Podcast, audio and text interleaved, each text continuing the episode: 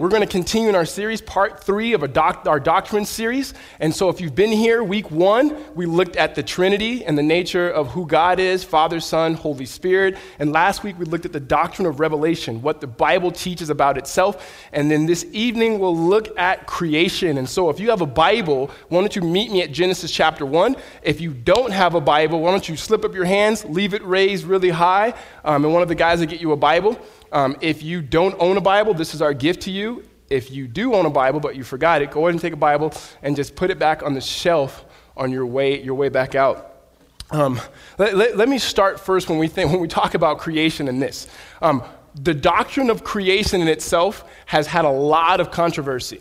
Um, this controversy didn't really begin until about two centuries ago. Before that, all Christians believe and still do that God created and that God Himself um, is the author of life. He is the beginning, and there's none before him, which we'll get to. Christians believe that God created this world as a gift to us. Um, however, now there's been a lot of controversies, and we have different Christians that have different views of creation. And so, as we said from week one, what we're not going to do during our time here is try to prove or disprove, so to say, the, the doctrines that we have here. We would suggest that you get the study guides and get the books. Now, me personally, if there is a week that you should buy the study guide and a week that you should buy the book for, it would be creation. Um, I spent the bulk of my time in study reading more and more articles this week than I've ever read, and 95% of what I studied, I'm not even going to talk about this morning. So I want you guys to go through that same painful process that I did so you guys can go ahead and just buy the book and then buy the study guide and learn a lot. So, having said that, in Christianity and within our church at Redemption, we have what we call open hands and closed hand issues. Uh, closed hand issues are doctrines and beliefs about Christianity that, that you just have to believe to be on leadership at this church. And part of that is the authority of Scripture. That what we talked about last week, that God's word is God's word, and that we should submit, submit our whole life to it. Um, an open hand issue would come to creation. Uh, we would be in agreement, all of us, that God created it, that He spoke it to existence, that He's sovereign, and all those good things. But, but how He did it um, and when He did it. So, questions like how old is the earth? How young is the earth? Was it a literal six day, 24 hour, and so forth? We believe Bible believing, Jesus loving people will differ on different sides of where they are. Um, and so, having said that, I would say this the creation account in Genesis 1 and 2 um, is not written to answer the questions of science. Here, here's what I mean. When we come to any text in the scripture, when we come to the Bible in itself, every single one of us, we have to ask, what is the author's intent for writing this? And so, contextually, when Genesis 1 was inked, it was written by a man named Moses. Moses wrote the first books of the Bible, first five books, called the Pentateuch or the Torah. And when he wrote it, he wrote it to a people. So, its original audience were the people of Israel, the Israelites, who had just been rescued out of slavery. Um, they came from a place that was polytheistic, they had many gods, and here they were now at the foot of Sinai. And then God, by the Holy Spirit, the same Spirit that we see hovering over creation in Genesis 1 1 2 begins to tell him about himself. So again, Genesis 1 and 2 are not made to answer questions of science, though we believe that Christianity and science are not in conflict. In fact, because we have a biblical worldview of a guy who created, we encourage people to enter into the sciences for the name and fame of Jesus Christ. But Genesis 1 and 2 was a theological narrative, and it's more about the who and the why than the when. So let's jump into this. Genesis chapter 1, verse 1. 1 through 2. In the beginning, God created the heavens and the earth. And the earth was without form and void, and darkness was all over the face of the deep. And the Spirit of God was hovering over the face of the waters. Before we jump into God's word, why don't you guys pray with me? Heavenly Father, we thank you so much for your good creation. You declared it good, and so it is. And so, as we come to your text this evening, Father, I pray first and foremost that you would remove me and that we would end up at the cross and the resurrection of your Son, Jesus. God, I pray that you would help us see who you are, the God of creation, that we would see your attributes and see why you created it. And Father, how can we respond as your people? And some who are here who are not yet your people. So, God, give us grace, Lord, that we may understand. Humble us by your word. Send us your spirit. In Jesus' name. Amen. Several years ago, there was a good movie that came out called August Rush. I don't know if you guys ever seen the movie. The movie's about an orphan kid, uh, doesn't know his mom, doesn't know his dad. He goes from orphan to orphan to orphan. But this particular kid has an amazing musical talent, amazing gift. In fact, he ends up on the streets playing with this homeless guy whose name is Wizard, played by Robin Williams. And this wizard guy begins to instruct him and guide him. And, and finally, this kid, he's constantly wanting to know where he's from. He wants to know his mom and he wants to know his dad, and yet he he wants to know where does these gifts come from? Where do these amazing talents come from? And then there's this scene in the movie that I think is just so precious, and I will never forget it, and which, which wizard asks August Rush, and he says, What do you want to be in this world? And he goes, No, think about it. What do you want to be in this world? Just close your eyes and say it. What do you want to be? And then he responds, Found. Like, I want to be found the reason, reason why I, that stuck out with me is because most of my counseling meetings, um, for a while I was a student pastor and I would meet with parents and then teenage girls or teenage boys. And one of the questions I would ultimately ask when they were just, just acting crazy, I would ask them, answer this question for me. Just answer, who are you? Not your name, not what you do, not what school you go to, but who are you? And nine out of 10 times people would say, gosh, I, don't, I, I just don't know. And so the question of who are we, we can't answer first, eh, like August Rush, until we know whose we belong to. It's not so much a question of who are we, but who do we belong to? And I believe at its basis, the doctrine of creation answers that question. Because the question of who we belong to is the same question that the Israelites were asking, the same question that they wanted to know at the foot of Mount Sinai. The world that they knew was a god of a poly, uh, excuse me, a world of polytheism, where there were many gods. In Egypt, there was a sun god, there was a sheep god. Many people that Pharaoh, people, they thought that Pharaoh was a god. They were people who were under oppression and slavery. And all of a sudden, Moses comes as a mediator of God, talks about this God. This God shows forth powerful miracles, and all of a sudden, they find themselves here in the foot of Mount Sinai saying, Who are we and where are we going? And the only way we can know who we are and where we're going is to know who's we, who we belong to. And so, with that, God begins to speak in Genesis chapter 1. And as I said before, um, what we're going to look at this evening is the who of creation and then the why. First and foremost, who do we see God to be? Genesis chapter 1 says this In the beginning, God created the heavens and the earth.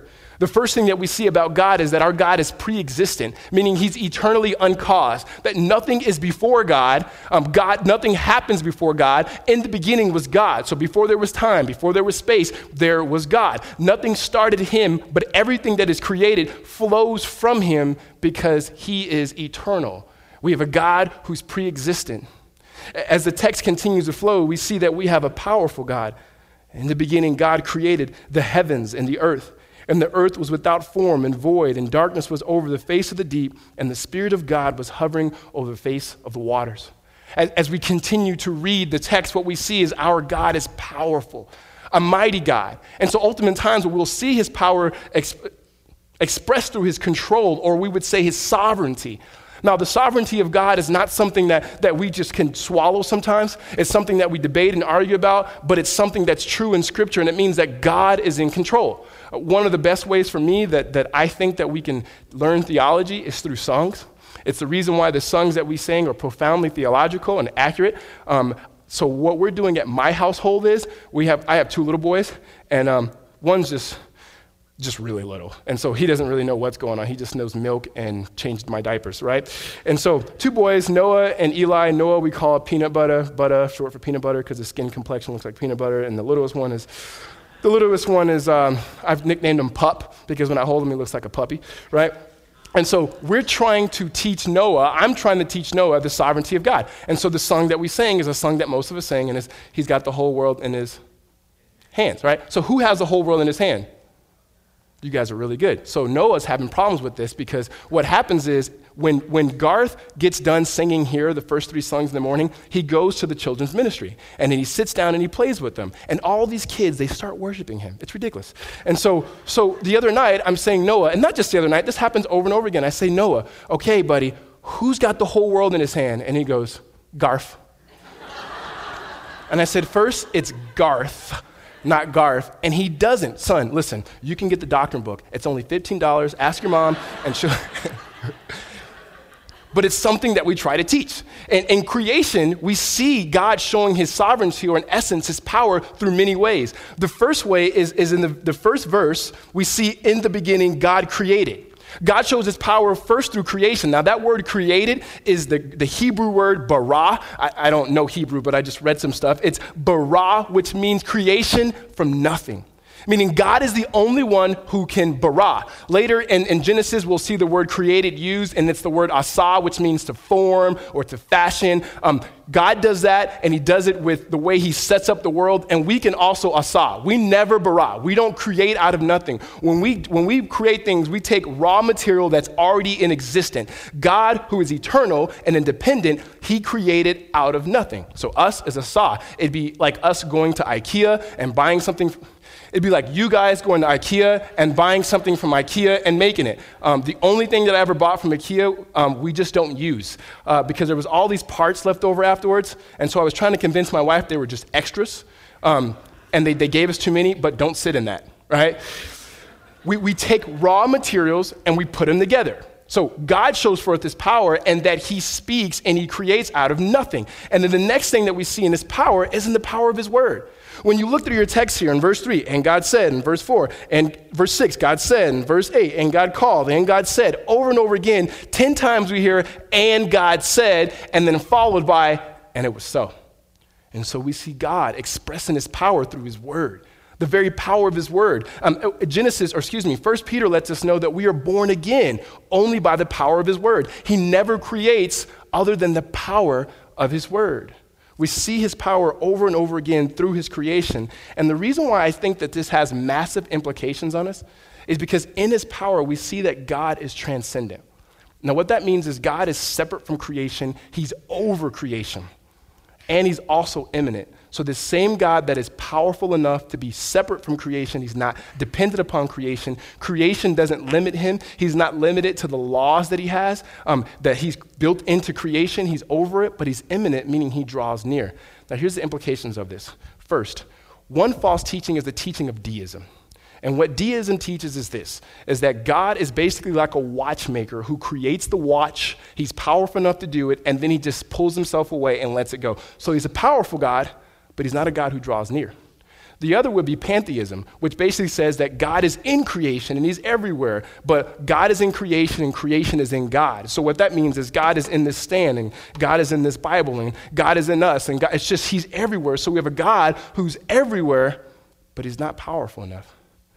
To me, at the end of the day, um, when it comes to the doctrine of creation, as much as I believe that science is important and that people should engage in the science, at the end of the day, what we need is to know a God who's transcendent and who's immanent. Here's why. When we see hurricanes and tornadoes ravishing people's homes and people's lives, when we see earthquakes that kills thousands of people, when, when we like when we go to a funeral that I went to this Thursday of, of parents who lost their six month old child, the, the, words that they said at the funeral, the words that the, pre- the preacher said at the funeral over and over again was, This stinks, this is horrible, it hurts, and how could we deal with this other than a big God who's big enough to enter in? Amen? The, the, the, implications of God's power and the power of His Word, when He exercises power, has so much to do with the way that we deal in life, the way that we can deal with suffering, the way that we can deal with shame, the way that we can deal with hurt, because ultimately we have a God who's big enough and a God who draws near.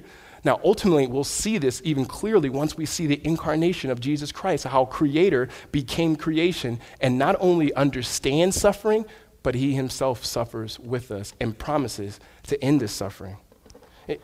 in the creation account, the next thing we see about God is that God is a purposeful God, that he creates.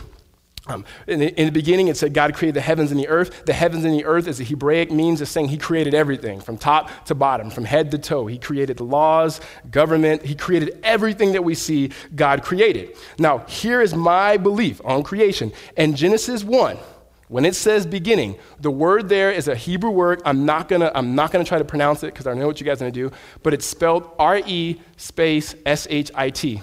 Okay? That's why I'm not gonna pronounce it. So, so, so the word there literally just means a starting point. And so afterwards, it doesn't say how much time it is. It doesn't say it could be moments or it could be many, many, many years. So I don't know if the world, I'm not exactly sure if the world is an old earth or a young earth. I believe that Genesis 1, my opinion, sees that it, it's open. It's open for translation. I can't, I don't really know. However, when Genesis 2 comes in, I believe that God now, He forms the world and He creates the world in six days and their days. I believe that they're 24 hour literal days. And the reason being is because he uses words like morning and evening, morning and evening. And then when we see this repeated in Exodus 20:11 when God gives Moses the commandments, he uses morning and evening, morning and evening, and we see his, his purpose in this. Days 1, 2 and 3 God forms, and, and days 4, 5 and 6 he fills. So days one, two, one, two, and three, he creates the light, he creates the moon, and then he creates the sky, then he creates the, the sea, then he creates the land. So he forms environment and he makes the context. And then days four, five, and six, we see this God who's a purposeful God. He fills the environment with inhabitants. So he puts birds in the sky and fish in the sea and creatures on the ground. We see that he is a God of purpose. And with the God of purpose, he's a God of order. And so, by implication, what that means is everything that God creates has purpose. It's only when we understand who God is, God as creator, that we understand that our lives have meaning. We're not just some random, we're not random chance. We didn't just get here. We were here by design. We were here by God's creative power. We were here by God's purpose. There's a purpose in which God created us for, and which we'll look at in a second. And so we see God ultimately being, being a purposeful God. Then he creates it. Days one, two, and three, he forms. Four, five, and six, he fills. And then lastly, what we see is that God is a perfect God, and He creates a perfect world. Over and over again, God says, It's good, it's good, it's good, it's good, because creation in itself was a reflection of the purity and the holiness of God. Over and over and over, it's good, it's good. And so, what that talks about, our God is our God is a perfect God. The definition for that is in Him is nothing that is lacking. So, God lacks nothing. And then what He creates is perfect. And so, our world is good. And our world is still good. Though it's been marred by sin, the world is good. God created it that we may be able to enjoy it. Uh, as so often as Christians, we are what I call Genesis 3 Christians. Genesis 3 is when the fall happens, and we talk about everything as if it's just, it's evil, it's bad, it's terrible, they're going to hell. I mean, everything is just like, everything's bad, and yet God says, it's good. One of the best illustrations a, a biblical scholar was talking to me about, he says, think of milk. Milk is milk and then spoiled milk is still milk, it's just spoiled. That's the way creation is. It's marred by sin, but there's good components of it. So that means we can enjoy the sunshine. We, we can enjoy riding our bikes. We can enjoy being with our family. We can enjoy a nice glass of whatever right? We can, we, can, we can enjoy the things that God has given us. We can enjoy work. Now, would those things push back against us because of the fall, because of sin? Yeah. But what we see is a perfect God creates good. And by implication, a perfect God doesn't make mistakes. And so when it comes to us, God does not make mistakes. Uh, my, my, sister lives in a community where um, the predominant races there are um, Caucasian and, and, Hispanic. And my nephew, when he was in kindergarten, says, You know, I don't want to be black anymore because uh, no one else is black. So obviously, God must have made a mistake, right? And, and when, we were trying to talk to him about like why God made him that way, why God made him that way, and ultimately, what, what I come to is this like, God made you the way you're supposed to be. And that's just not for my nephew, that's for everyone. God made us or actively allowed us to be the way that we're supposed to be. Th- this is clearly represented in the Gospels. When, when the disciples are walking, they see a man who's handicapped, and they said to Jesus, Hey, who sinned in this family that he should get this way? And Jesus says, Oh, nothing, nothing went wrong. He's like this so that he would be, so he would glorify God. So God doesn't make mistakes no matter if we're short, we're skinny, we, we're blind, we're handicapped, we're tall, whatever, I mean, black, we're white. God has made us this way ultimately that we may bring glory to Him. The best way, God has made us in the right way for us individually to bring God, bring God glory. And so we see the God behind creation is a purposeful God who is pre existent, who's immanent, He draws near, He's transcendent, He's powerful, and He's perfect, and He's beautiful. Now, the question after that is so, why did he create? So, why, why did God create? What is the purpose of creation? What is the purpose? Now, in the Catechism, which really don't use that much anymore, the first question is, What is the chief end of man? And you would answer, ultimately, the answer is to glorify God and enjoy Him forever. So we were made to enjoy God by using, by the means of the creation in which He created. So if you turn with me to Isaiah chapter 43, maybe. Yes, 43 7. This is, this is what he says Everyone who is called by my name, who I have created for my glory, and whom I have formed and made. If you turn back to the left, to Psalm chapter 19, verse 1, um, the psalmist speaking about creation and the purpose for creation and what it does. The heavens declare the glory of God, and the sky above proclaims his handiwork. And then finally, if we flip all the way to the right to Revelation chapter 4, we see again the purpose that God creates is for his glory. Revelation chapter 4, verse 11, it says, Worthy are you, O Lord and God, to receive glory and honor and power, for you created all things, and by your glory, excuse me, and by your will, they exist and were created. And so the, so the chief end of man is to glorify God. And so, so the so what to this message is God created us for purpose, and the primary purpose ultimately is to bring glory to his name. But there's an issue. We, we were made to bring glory to God, but what we'll see in a couple of weeks here is that, that we, have been, we have been tainted by sin. And that glory in itself that was supposed to go to God has now been redirected. If you take your Bibles to Romans chapter 1, it most clearly, speaking about us and humanity, I think Paul states this clearly what happens to our worship. Because though we're made to worship, we worship everything else but God. And Paul says this in Romans chapter 1, beginning in verse 24. Or excuse me, in verse 23, it says, no, beginning in verse 21. He says, For this, for although they knew God, they did not honor him as God or give thanks to him. But they became futile in their thinking, and their foolish hearts were darkened. Claiming to be wise, they became fools. And they exchanged the glory of the immortal God for images resembling mortal man and birds and animals and reptiles. Therefore, God gave them up to the lust of their hearts, to impurity, to the dishonoring of their bodies among themselves because they exchange the truth about God for a lie and worship and serve the creature rather than the Creator who is blessed forever. Amen. And so, what Paul communicates is this the position, the position that we find ourselves in now, after seeing the God of creation, he says that we have suppressed the truth. The truth is God who has revealed himself through creation, and yet we have suppressed it, and now we've exchanged the truth for a lie. So we've exchanged God for a lie, and the lie in itself is that there is no God. Or if there is a God, creation and God are all one within itself. And so, what Paul says the worst thing that God can do, the worst thing the Creator can do in terms for our humanity, is to let us do what we would do apart from Him. To let us live our lives and what we would do apart from Him. Meaning, we will still worship, but the things that we will worship will be the things of which He's created. We will elevate gifts over giver, and we will elevate creation over creator. And we see this happening when it comes to worship. Uh, we, we, we worship basically three things that I put here. Uh, the first thing that we worship is that we worship ourselves. When we don't see God as creator, when we fail to see him as glorious, when we fail to see him as gracious and good and almighty, we naturally look to ourselves. And what we hold on to, most of us, we find our identity, we find our purpose, we find our value, we find our meaning, and what we're good at. And so, if we're good at something, that's the thing we're going to hold up to. We're going to judge everybody else around us ultimately to that, and we're going to judge ourselves to it. So, if we're doing good, whatever, whatever it may be, if it's education, if it's sports, if it's parenting, it's our job, if it's money making, then we'll feel superior. And we judge ourselves by what we're good at, or we judge ourselves by what we want to be good at. And so, some of us want to be good at certain things, and we're not. And so, we feel inferior. And so, so our position can go either highs or lows, which ultimately is pride at its very heart. On one level, it's pride because you're trusting in your own abilities to do something instead of looking at God who's given you those abilities.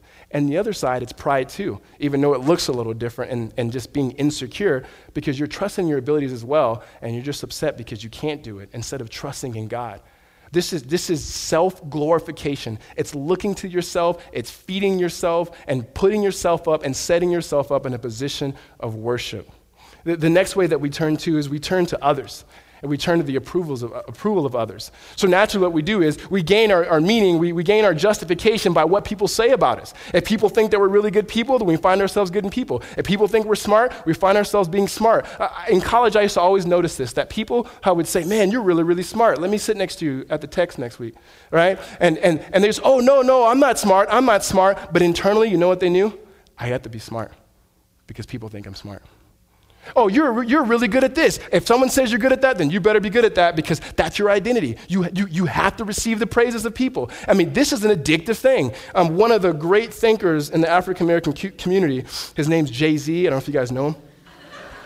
A what? So, so Jay, Jay, Jay-Z, Jay-Z in one of his songs, here's an unbelieving secular guy who, who says this. The worst, he says, he's speaking about famous, and he goes, this is the worst drug that's known to man. And he says it's stronger than heroin when you can look in the mirror like there I am and still not see what you become. And then he says, I know I'm guilty of it too, but I'm not like some. So, so for a moment, he says, listen, this thing called famous is people loving you, there's people singing your praises, being in front of people, human approval. It's an amazing thing, but it's addictive.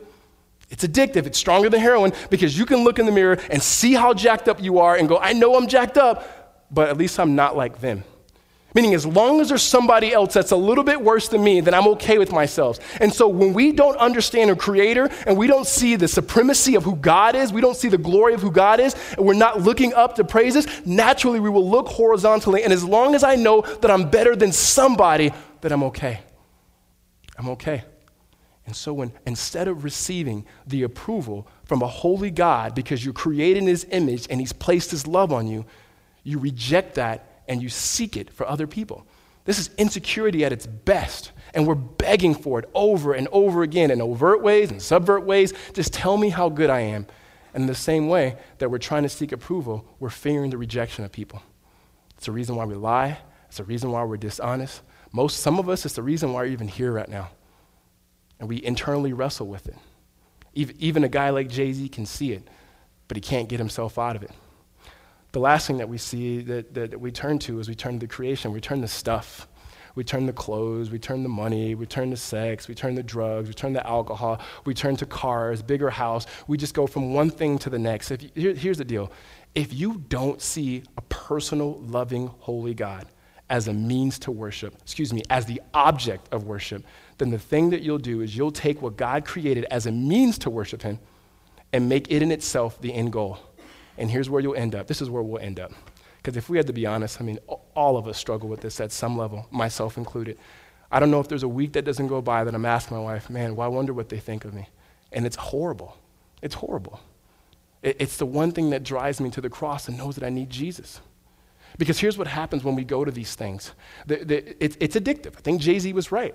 And so what it does, as soon as we get it, it runs away. And we got to get another high. And then as soon as we get it, we got to get another high, whatever it may be. It may be being known as being the good parent. It may be known as being the good Christian person. Maybe be known as a person who can serve, no matter what it looks like. Some of it looks holy and some of it looks unholy. But if it's not done out of a motivation for God, it just becomes something that we go, we go to over and over and over and over again. It's an addiction. And here's what happens we end up bored. It's the reason why we jump from city to city it's the reason why we jump from church to church, from relationship to relationship. We get married for four to five years. We jump from that marriage to another marriage, from one school to another school, from one friendship to another friendship, is because we realize we cannot be satisfied by what is made. The only thing that can satisfy us is the Creator Himself. Amen? I believe this that boredom in itself is a result of sin. I think it's no wonder why Jesus says, Why don't you guys have faith like kids? If you ever see young kids, you see young kids just don't get bored. They'll, I mean, they'll, they'll play with anything. They'll make, oh, this, this, what is this? Oh, it's a refrigerator, right? They'll just, they'll just, they'll just, they'll just make, they'll just make something up. Um, when, when my child was, a, or Noah was a little bitty kid, like six months old, we used to do this deal. We'd spin around, we'd poke him in the stomach, and he'd start laughing like, and we'd turn around, we'd poke him in the stomach over and over and over again. He never got sick of it, and yet we find ourselves getting sick of the same things over and over again. Here's a thought that I have if God is eternal and He's always existed, Father, Son, and Holy Spirit, and He's never gotten sick of Himself, how do we get sick of Him? It has to be a result of sin. It has to be. G.K. Chesterton, in speaking of childlike faith, says this Because children have abounding vitality, because they are in spirit fierce and free. Therefore, they want things repeated and unchanged. They always say, Do it again. And the grown up person does it again until he is nearly dead.